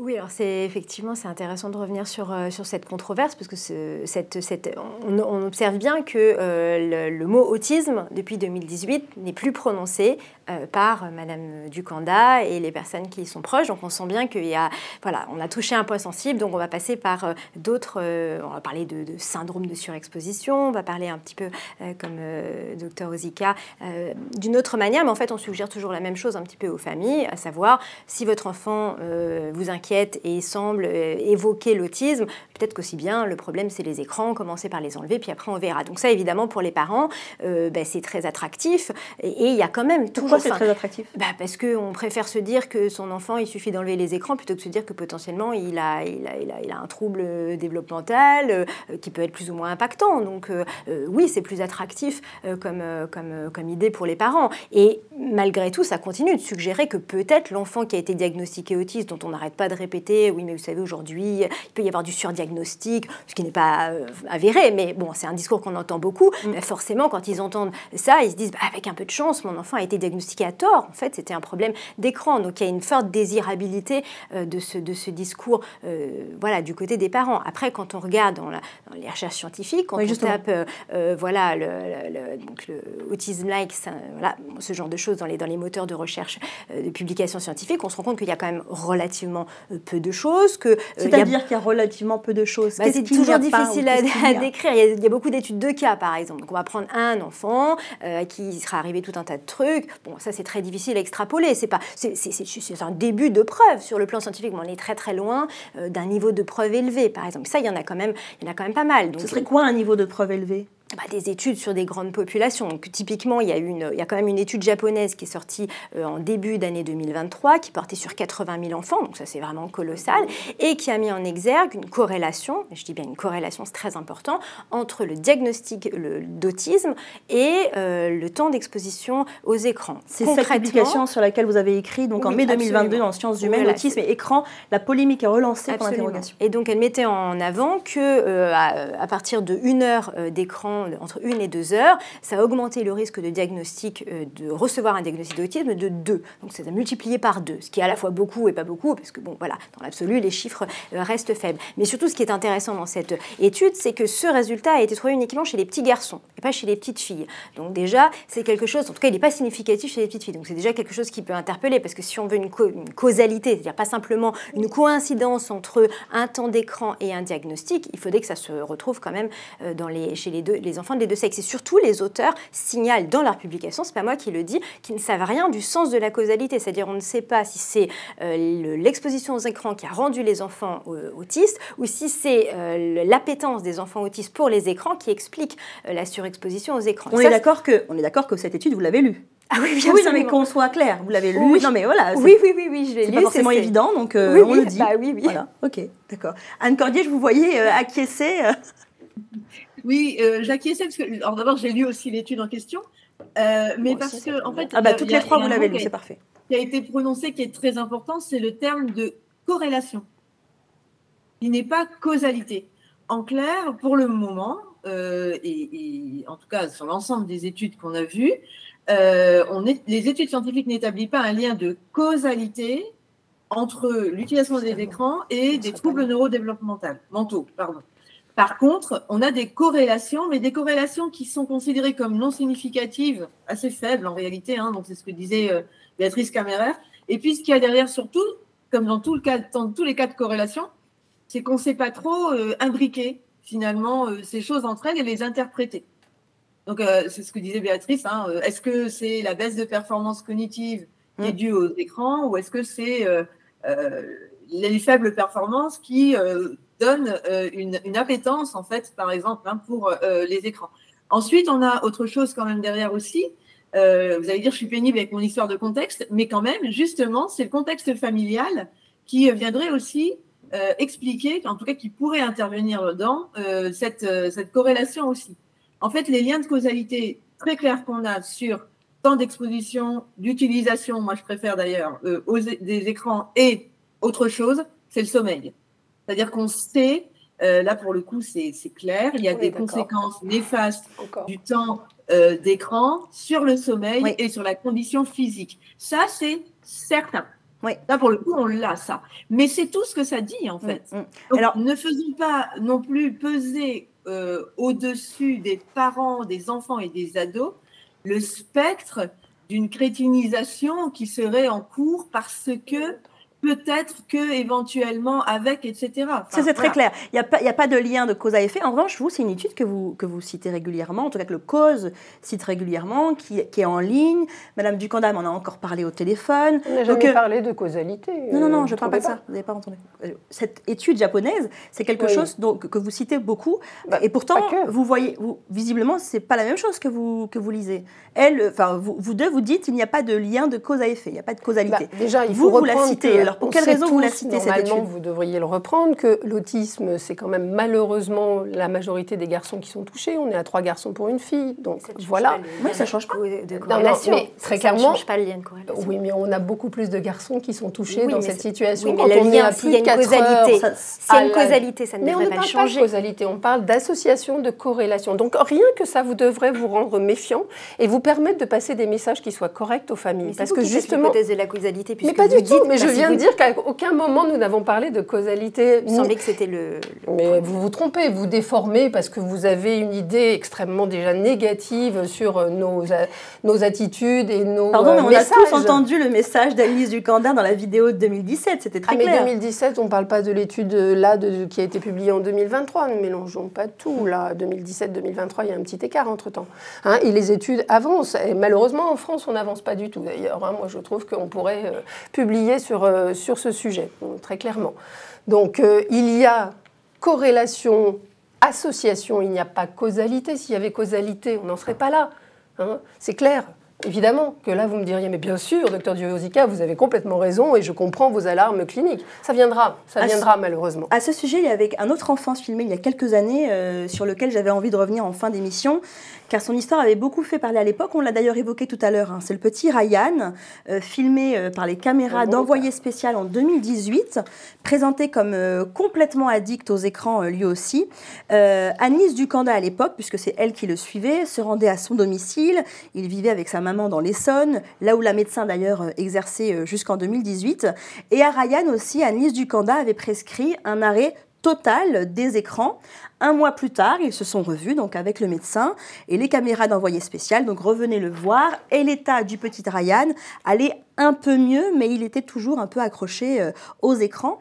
Et rue 89 donc euh, le média en ligne en octobre 2018 avait suivi cette histoire. Et il s'avère qu'on apprend que le petit Ryan a été vu par les médecins euh, de l'hôpital Robert Desbré après avoir vu le docteur Ducanda à sa demande, hein, c'est le docteur Ducanda qui a demandé à la famille de le faire euh, voir euh, à l'hôpital Robert Debré, et il est écrit le médecin a jugé qu'il était très probablement autiste. Et enfin, rue 89 écrit un an se sera donc écoulé entre le verdict médical et le tournage du reportage qui avait présenté le petit Ryan comme une victime des comptines sur smartphone. Alors moi j'ai voulu entrer en contact avec la famille euh, du petit Ryan pour savoir euh, où est-ce qu'on en était de cette histoire, parce que ça remonte un petit peu. Euh, malheureusement, la famille ne souhaite plus parler aux journalistes, visiblement. J'ai parlé à docteur Ducanda qui m'a défendu euh, de parler du cas de Ryan parce que, me dit-elle, euh, on ne sait pas s'il est autiste puisque nous ne lui avons pas posé la question de l'exposition aux écrans alors qu'il est écrit là que euh, le diagnostic visiblement a été posé. Fin de la parenthèse. Est-ce qu'il n'y a quand même pas un risque, euh, docteur Isoka, de d'avoir un, un retard de prise en charge euh, des enfants qui seraient atteints véritablement d'autisme Bien sûr que non, puisqu'on fait notre travail de façon consciencieuse et sérieuse. C'est-à-dire que tous ces enfants ont un bilan ophtalmologique, on l'a dit tout à l'heure en introduction. Tous ces enfants ont un bilan ORL et tous ces enfants sont redirigés dans la majorité des cas vers les CMP parce qu'on considère qu'il y a besoin d'une prise en charge médico-psychologique. Mais il s'est passé un le an et problème, demi, hein. Il s'est passé un an et demi entre le Madame, moment où moi Madame. je ne vais pas parler de ce cas de 2017, vous en parlerez avec Bah, il Madame- faut qu'on parle de cas précis, Bah, concrets, parlons non de cas précis. Tiens, on va parler de Ah bah non, on va on- parler on- de Cassie, Non, non, on va on- parler. on parle de choses dont on a parlé là à mais Non, l'instant. mais c'est ridicule. Alors là, en matière, il n'y a pas de scientifique dans ce qu'on est en train de dire. Pourquoi c'est ridicule Alors laissez-moi finir. Ces enfants C'est qui pas peuvent. ridicule. Médiatiquement, nous en avons parlé pendant des mois. Non, c'est intéressant de savoir ce qui s'est on- passé. On parle de zone interdite. Après, vous revenez à six ans plus tard, si vous voulez. Oui, parce que c'est le docteur Ducanda qui l'a suivi, donc c'est pas mon patient, donc je ne vais pas parler d'un patient que je ne connais pas, d'accord Vous n'avez pas eu de problème pour parler d'Aya, par exemple Mais non, j'ai un patient que je ne connais pas. Je vous ai simplement répondu à plusieurs reprises. C'est quand même Donc, il y très a pas de- particulier votre façon de travailler comme journaliste. Bah non, Euh, pas du tout. Si, si, Bah, si, si. euh, non, Euh, pas du tout. De parler de Aya parce qu'on en a parlé, et que vous m'avez posé des questions. vous avez mais répondu. je n'ai à aucun Et vous moment euh, interféré sur le diagnostic ou l'idée. Moi, je vous de ai parlé des de patients retard que de je connais charge. et je veux bien en reparler euh, sans problème. Donc il n'y a pas de retard non, de prise parce en qu'il n'y a charge. pas de retard de prise en charge, parce que de toute façon, on peut espérer une amélioration, j'ai bien dit une amélioration, voire une réversibilité des symptômes, parce que dans notre milieu médical, que vous ne connaissez sans doute pas, le délai de CMP, la plupart du temps, dans beaucoup de villes, c'est six mois, c'est un an. L'orthophonie, c'est six mois, c'est un an. Qu'est-ce qu'on perd à aider les parents à leur dire qu'il faut re-rentrer dans les interactions avec leur enfant et que le problème de YouTube Kid ou autre écran inadapté à l'enfant parce qu'il est pris pendant des heures, ainsi de suite, aux dépens de ses activités normales, n'est pas fait? Qu'est-ce qu'on perd? Qu'est-ce qu'on perd à dire ce genre de choses aux parents? Rien du tout. D'accord? Parce que évidemment, attends, mais c'est ce qu'on fait, c'est ce que je suis en train de vous dire, qu'on fait les deux. C'est-à-dire qu'on essaye que ces enfants soient pris en charge par la plateforme PCO, qu'ils soient pris en charge par le CMP, qu'ils soient pris en charge par Robert Debré, comme vous avez cité. C'est- D'accord? Parce que moi, je suis dans le 93, Pas c'est six mois, c'est un an. C'est les délais de Pardon. consultation qui sont très longs. Donc en attendant, Non, non, non, on pas fait ce qui s'est passé. peut. Il s'est passé Non, un an avant pas que Ryan, Docteur mélangez pas envoie euh, cet enfant, et c'est d'ailleurs elle qui l'a fait à Robert Dobray, euh, Béatrice Caméra. Qu'est-ce que ça change Moi, je trouve que ça change beaucoup. Parce que tout à l'heure, nous avons discuté de, euh, de- des écrans accompagnés. Et vous avez convenu que lorsque euh, qu'il était possible de visionner des écrans à condition d'être à côté de son enfant. Donc, ça, c'est un message que vous ne souhaitez pas diffuser. Vous souhaitez diffuser le message message euh, il ne faut pas d'écran, il faut supprimer les écrans. C'est pas ça que je dis, ne me faites pas dire ce Bah, que je n'ai si, pas à dit. l'instant, que vous- J'ai dit à l'instant que quand c'était à- tout à l'heure, j'ai dit qu'on s'était accompagné, ça ne posait aucun Tout à l'heure, problème. là, vous venez de dire que, euh, en attendant le diagnostic d'autisme, il fallait bien donner la consigne aux familles d'arrêter les écrans, que ça ne coûtait rien et que, au contraire, Parce qu'on voit Donc- des patients qui sont avec une utilisation des écrans inadaptée. Donc On est c'est bien, ce que je vous dis. Ils Vous avez également convenu que si jamais cette euh, utilisation des écrans était accompagnée, ça ne posait pas problème. Donc oui, moi je trouve que ça fait une énorme différence de dire aux parents, en attendant le diagnostic d'autisme, euh, euh, l'utilisation que vous avez des écrans Ou pas. ou pas, il faut l'accompagner. Ou de dire aux parents, l'utilisation des écrans, vous devez la bannir parce que l'origine des troubles de votre enfant est peut-être là. Dans un cas, on est sur quelque chose qui scientifiquement est contestable, qui n'est pas encore prouvé, nous l'avons en avons parlé ensemble. Dans l'autre cas, on est sur quelque chose qui est beau, avec un niveau de preuve beaucoup plus important et en plus dont vous convenez. Donc c'est quand même un petit peu fallacieux et mensonger de dire aux parents une information alors qu'on aurait pu donner une consigne tout aussi bénéfique à l'enfant puisqu'il s'agirait euh, de refavoriser les échanges et qui serait beaucoup plus conforme au consensus Scientifique. Donc oui, ça fait une énorme et Ils mettent différence. leurs enfants sur YouTube Kids. Je n'ai pas dit le contraire, je Personne n'a dit le message. Il faut donc leur rappeler comment un enfant apprend et donc revenir dans une interaction qu'il n'avait plus. Bien Anne sûr que l'on fait ça lors des consultations. Et on, et on en restera là. Anne Cordier, allez-y. Euh, oui, non, moi je voulais quand même euh, insister aussi. Enfin, je crois qu'il faut euh, euh, faire attention aussi aux, aux généralisations. Enfin, moi, quand j'entends les contenus ne sont pas intéressants, les parents font ou ne font pas, etc. euh, moi, je vois, enfin, je rencontre quand même beaucoup de parents, d'enfants et de professeurs des écoles d'ailleurs, puisqu'on est sur les petits, hein, qui euh, euh, qui évoquent les contenus euh, audiovisuels euh, en ligne, qui évoquent la stimulation de compétences, de capacités, langagières aussi par des contenus numériques, parce que euh, ce qui compte en fait, euh, c'est la qualité de l'usage, c'est les contenus qui soient euh, adaptés aux besoins, mais alors à la fois des besoins d'apprentissage, mais aussi de sociabilité et d'intégration sociale de ces enfants et de leurs parents dans la société. Enfin, je crois que c'est vraiment important euh, d'insister euh, sur cela aussi pour aussi dire euh, aux parents, enfin moi c'est ma grande préoccupation aussi, euh, leur rendre un pouvoir d'agir. Et se rendre euh, ce, ce- ce pouvoir d'agir, il passe par euh, la possibilité pour eux de développer une relation euh, sereine avec leurs enfants, dans lesquels, dans, enfin au sein d'un écosystème dans lequel incontestablement aujourd'hui il y a des objets numériques euh, quoi qu'on fasse, mais il y a aussi d'autres choses. Et c'est en fait cet ensemble qui va favoriser l'épanouissement de l'enfant et ensuite de l'adolescent, de l'adulte, etc. C'est sur ce pouvoir d'agir euh, des parents qu'on va, qu'on va conclure. Merci à vous trois d'avoir répondu à notre invitation pour essayer de, de mieux comprendre entre alerte et information sur euh, la question de l'impact des écrans euh, sur les enfants. Merci à vous de nous avoir suivis. Deux informations avant de vous quitter. La première, euh, euh, d'abord, euh, longue route et bonne route à Louison Gagné qui nous quitte après deux ans d'alternance ici à sur Image. On lui souhaite une bonne continuation. Et puis enfin, un- une information, mais surtout un rappel pour vous, abonnés. Abonnez-vous, parrainez la campagne d'abonnement pour Arrêt sur Image continue. Aidez-nous à continuer à faire notre travail de critique média en toute indépendance. Ces informations sont sur le site d'arrêt sur image.net. Et puis rendez-vous la semaine prochaine pour un nouveau numéro d'arrêt sur image.